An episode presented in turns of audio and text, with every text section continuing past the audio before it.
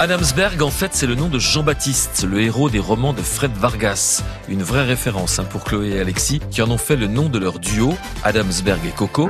Et voici une nouvelle découverte de leur album, The Worst Day.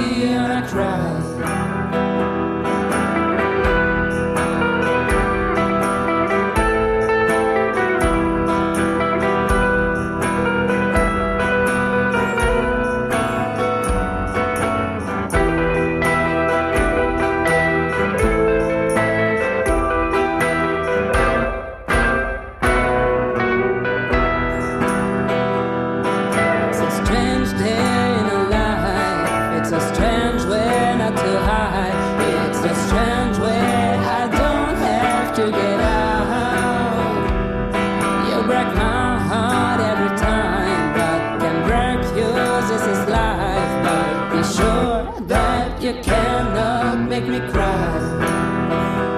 But be sure that you cannot make me cry. But be sure that you cannot make me cry.